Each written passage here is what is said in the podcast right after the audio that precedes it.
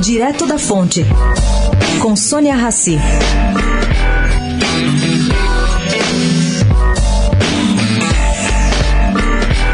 Atento ao momento delicado do mercado financeiro sobre impacto aí do coronavírus, Luiz Fernando Figueiredo, ex-diretor do Banco Central, acabou mandando uma mensagem em vídeo aos seus clientes da Mauá Investimentos.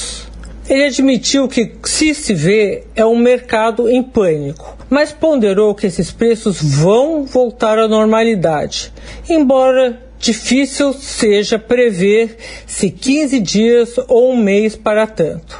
Entre outras, Figueiredo observou que o coronavírus é uma gripe muito forte, que não tem grau de fatalidade muito grande. Os governos, por sua vez, deram respostas muito duras, parando cidades, escolas, mas agora ele está vendo atitudes mais racionais.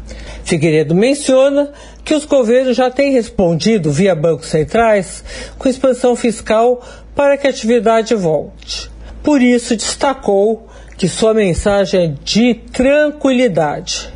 Ele acha errado tomar uma atitude em momento de pânico. Esse tipo de providência precisa acontecer num período de normalidade, que é, pelas suas previsões, o que se vai ver nas próximas semanas.